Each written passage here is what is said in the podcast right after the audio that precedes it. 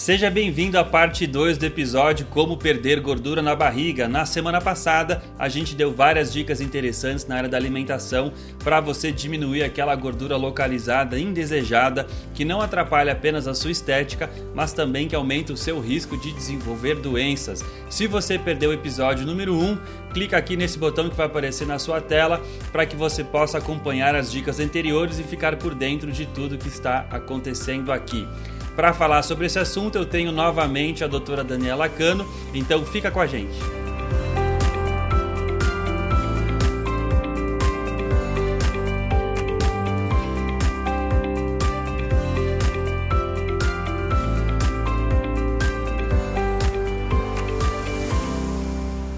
Oi para você, que bom que você está aqui novamente com a gente na Sou Saúde para o episódio da semana. Eu sou o Dr. Luiz Sela, o seu médico de plantão, e toda semana eu trago para você dicas de saúde, orientações, instruções para o seu estilo de vida para que você possa viver mais e viver melhor.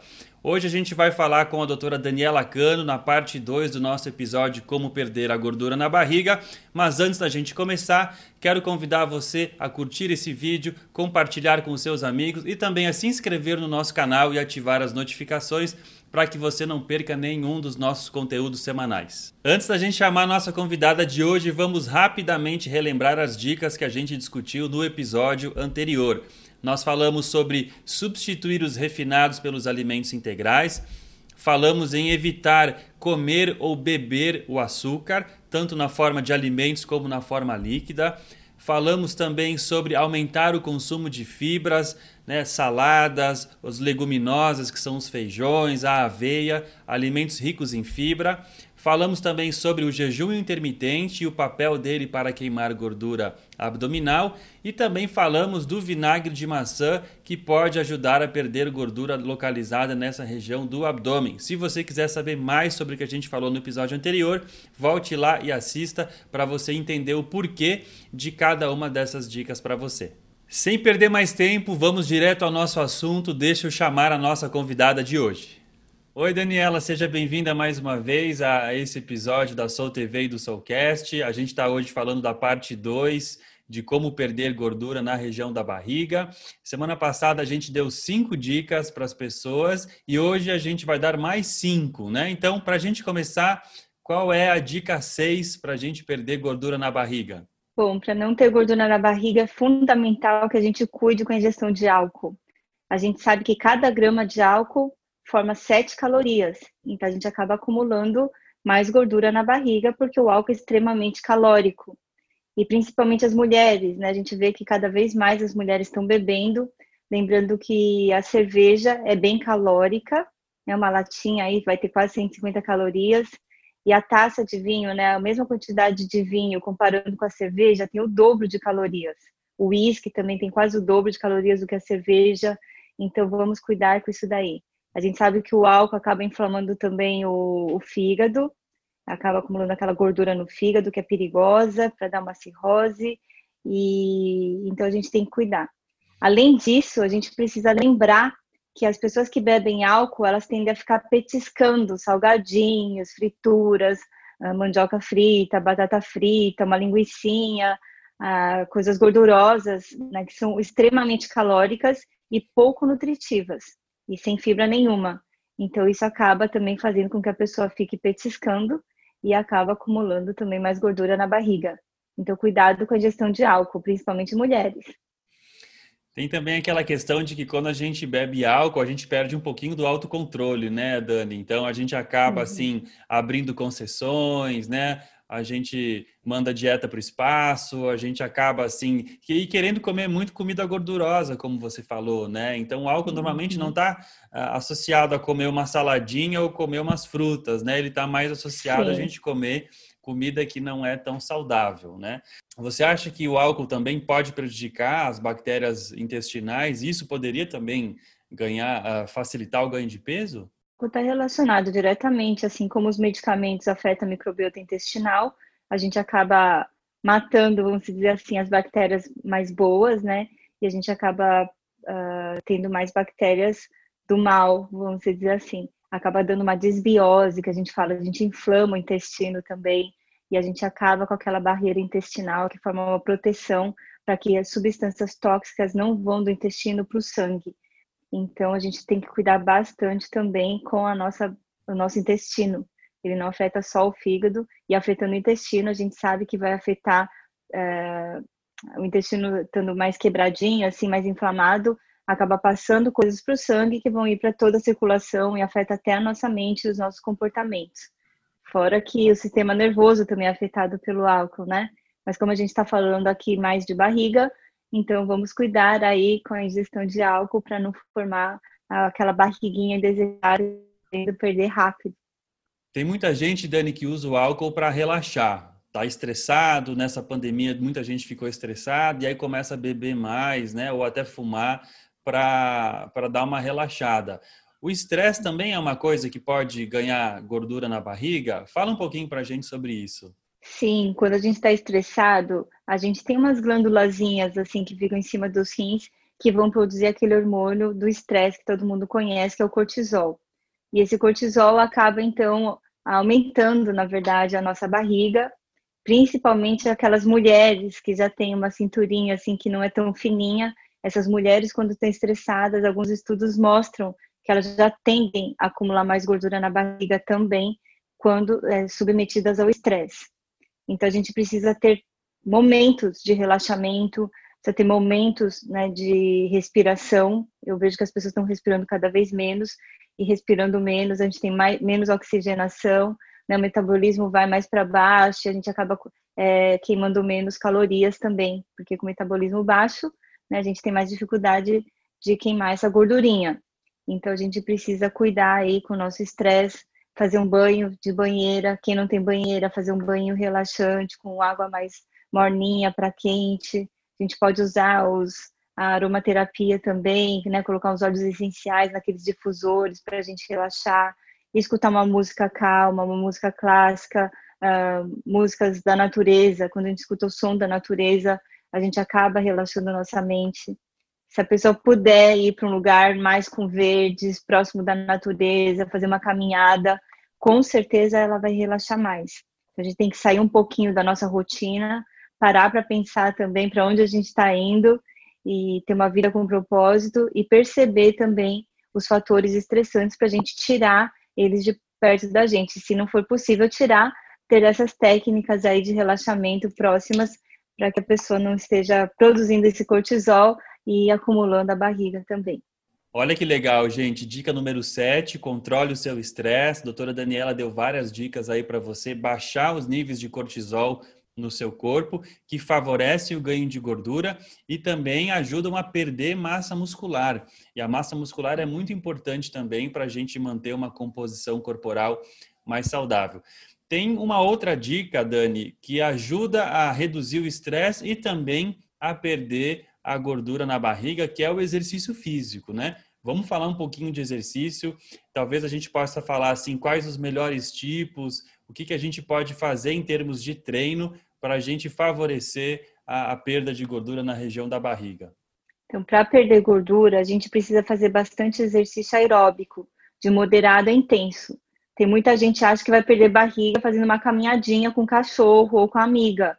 Não, você precisa fazer aquele exercício que você fique com a respiração ofegante, que quando você para o exercício, você não está conseguindo conversar direito. Você está meio ofegante, está falando, mas meio cansadinho. Esse é o exercício moderado, né? O intenso a gente já sabe, aquele mais extenuante e que mais que os atletas acabam fazendo, aquelas pessoas que já têm aquele treino né, programado em academias, que a pessoa já faz bastante tempo. Agora, se você está sedentário, você não pode ir para o exercício moderado e intenso de uma hora para outra, senão você vai acabar tendo lesão, vai acabar tendo dores, e isso vai acabar prejudicando a sua vontade de continuar fazendo exercício para perder sua barriga que você não quer. Então é bom a gente ter um. Eu sempre indico, assim, quem puder ter um personal ou ter alguém que conheça mais de exercício físico nos primeiros dois, três meses, até dar aquele empurrãozinho para quem está sedentário, é muito bom. Então, tem aí esses treinos programados, aeróbicos, que você vai ficar um pouco ofegante. Se você não quer ir na academia, então começa a utilizar mais as escadas, né? As escadas queimam bastante uh, caloria, quem mora em prédios. E quem não faz nada, então a gente começa pelo menos uma caminhadinha, meia hora por dia. A gente sabe né, que a recomendação é de 150 minutos por semana, no mínimo. Então, quer dizer, seriam 30 minutos por dia, de segunda a sexta, por exemplo. Se você tem a rotina muito intensa, então já pega o final de semana, porque sábado e domingo já são dois dias. Né? E aí você pode fazer alguma coisa durante a semana, pega duas meia horinha da semana e comece a programar. Cada um tem uma rotina diferente. Eu sempre gosto de deixar a parte de exercícios físicos para a parte da manhã, porque depois que a gente entra naquela rotina do cotidiano, a gente perde é, o tempo, principalmente que não tem hábito de já fazer exercícios na rotina. Então, eu sugiro que você acorde um pouquinho mais cedo, meia hora mais cedo, e coloque isso na sua rotina da manhã, até que isso vai virar um hábito. E aí a barriguinha, aquela gordurinha que a gente não quer, ela vai indo embora aos pouquinhos. Agora, Dani, você falou 150 minutos por semana, né? Esse é o mínimo que uhum. se recomenda pelas organizações uh, de medicina esportiva de atividade física. Agora, para emagrecer e perder gordura na barriga, é legal aumentar? É legal dobrar, por exemplo, essa meta, fazer 300 minutos por semana, que dariam 5 horas. Isso tem um benefício adicional ou, ou é suficiente a gente fazer só 150 minutos? Sim, Luiz, as pessoas perdem mais peso quando elas fazem mais exercícios. E existem estudos, inclusive com mulheres pós-menopausa. As mulheres que fazem mais de 300 minutos de exercício por semana, elas acabam tendo maior benefício e perdendo muito mais peso e barriga na, na cintura. Então, olha que legal, gente. O exercício aeróbico ele é importante, e especialmente o exercício aeróbico mais prolongado.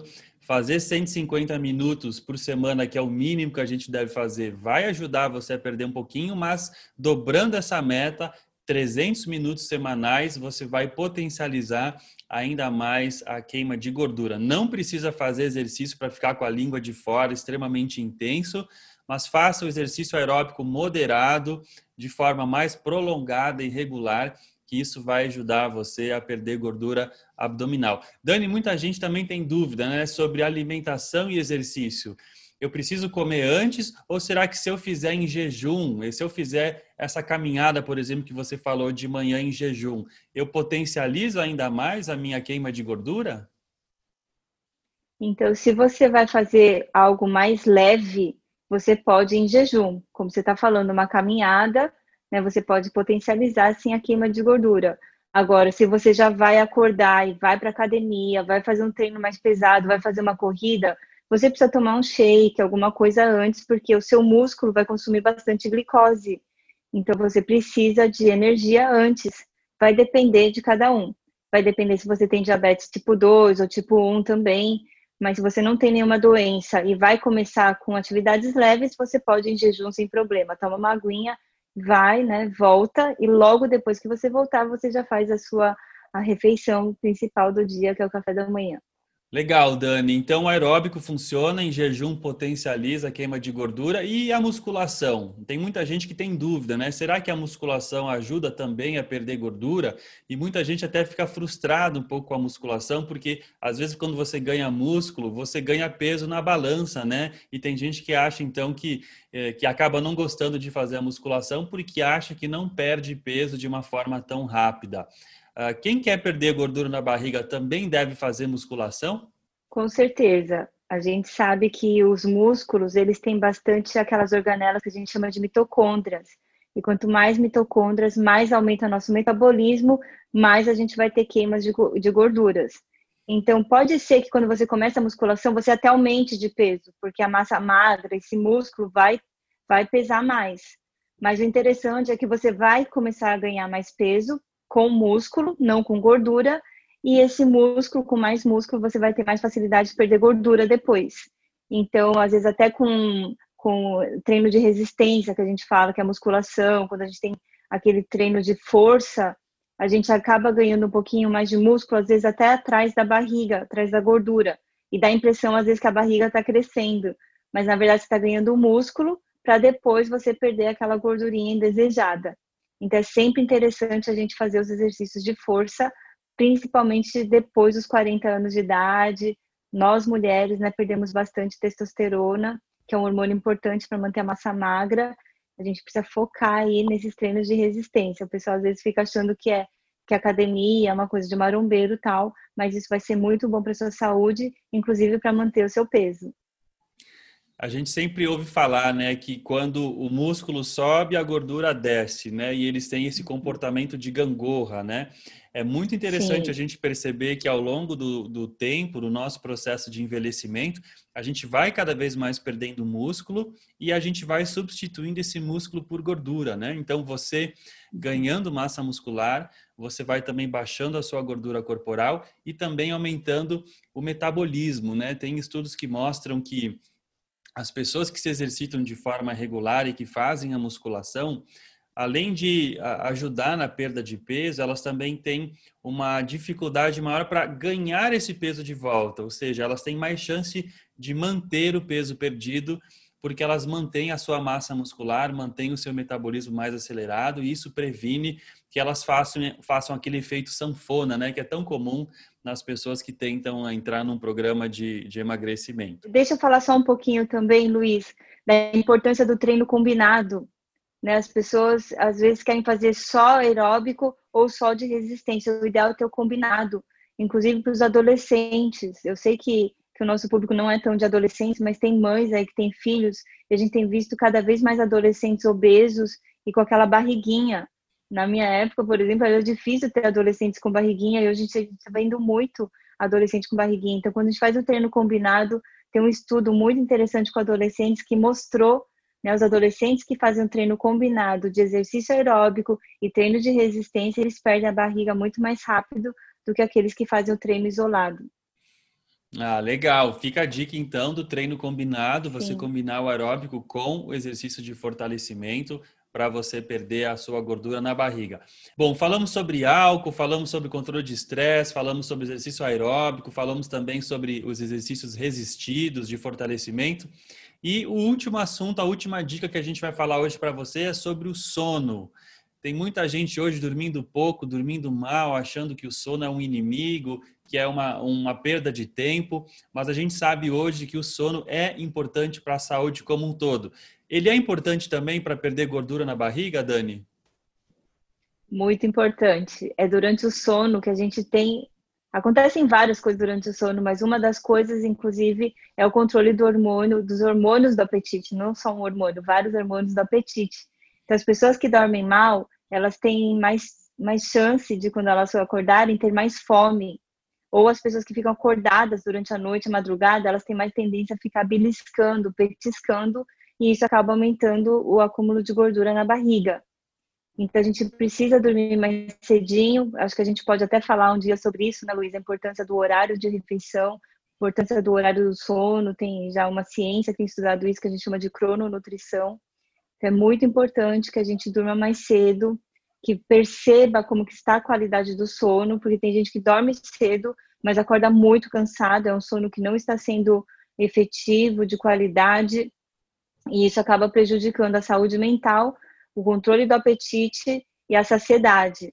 Então, a gente tem toda essa alteração hormonal, neuroendócrina que a gente fala, e que altera inclusive os nossos comportamentos, nosso domínio próprio, nosso juízo. Então, é fundamental que para o controle é, do apetite, a perda de peso, a perda da barriguinha, a gente esteja dormindo bem. Nossa, muito legal essa história do sono com a regulação do apetite, né?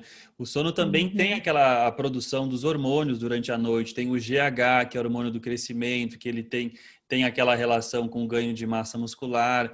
Durante o sono também a gente tem a, a diminuição do cortisol, né? Esse hormônio de estresse que favorece o ganho de gordura e a perda de massa muscular.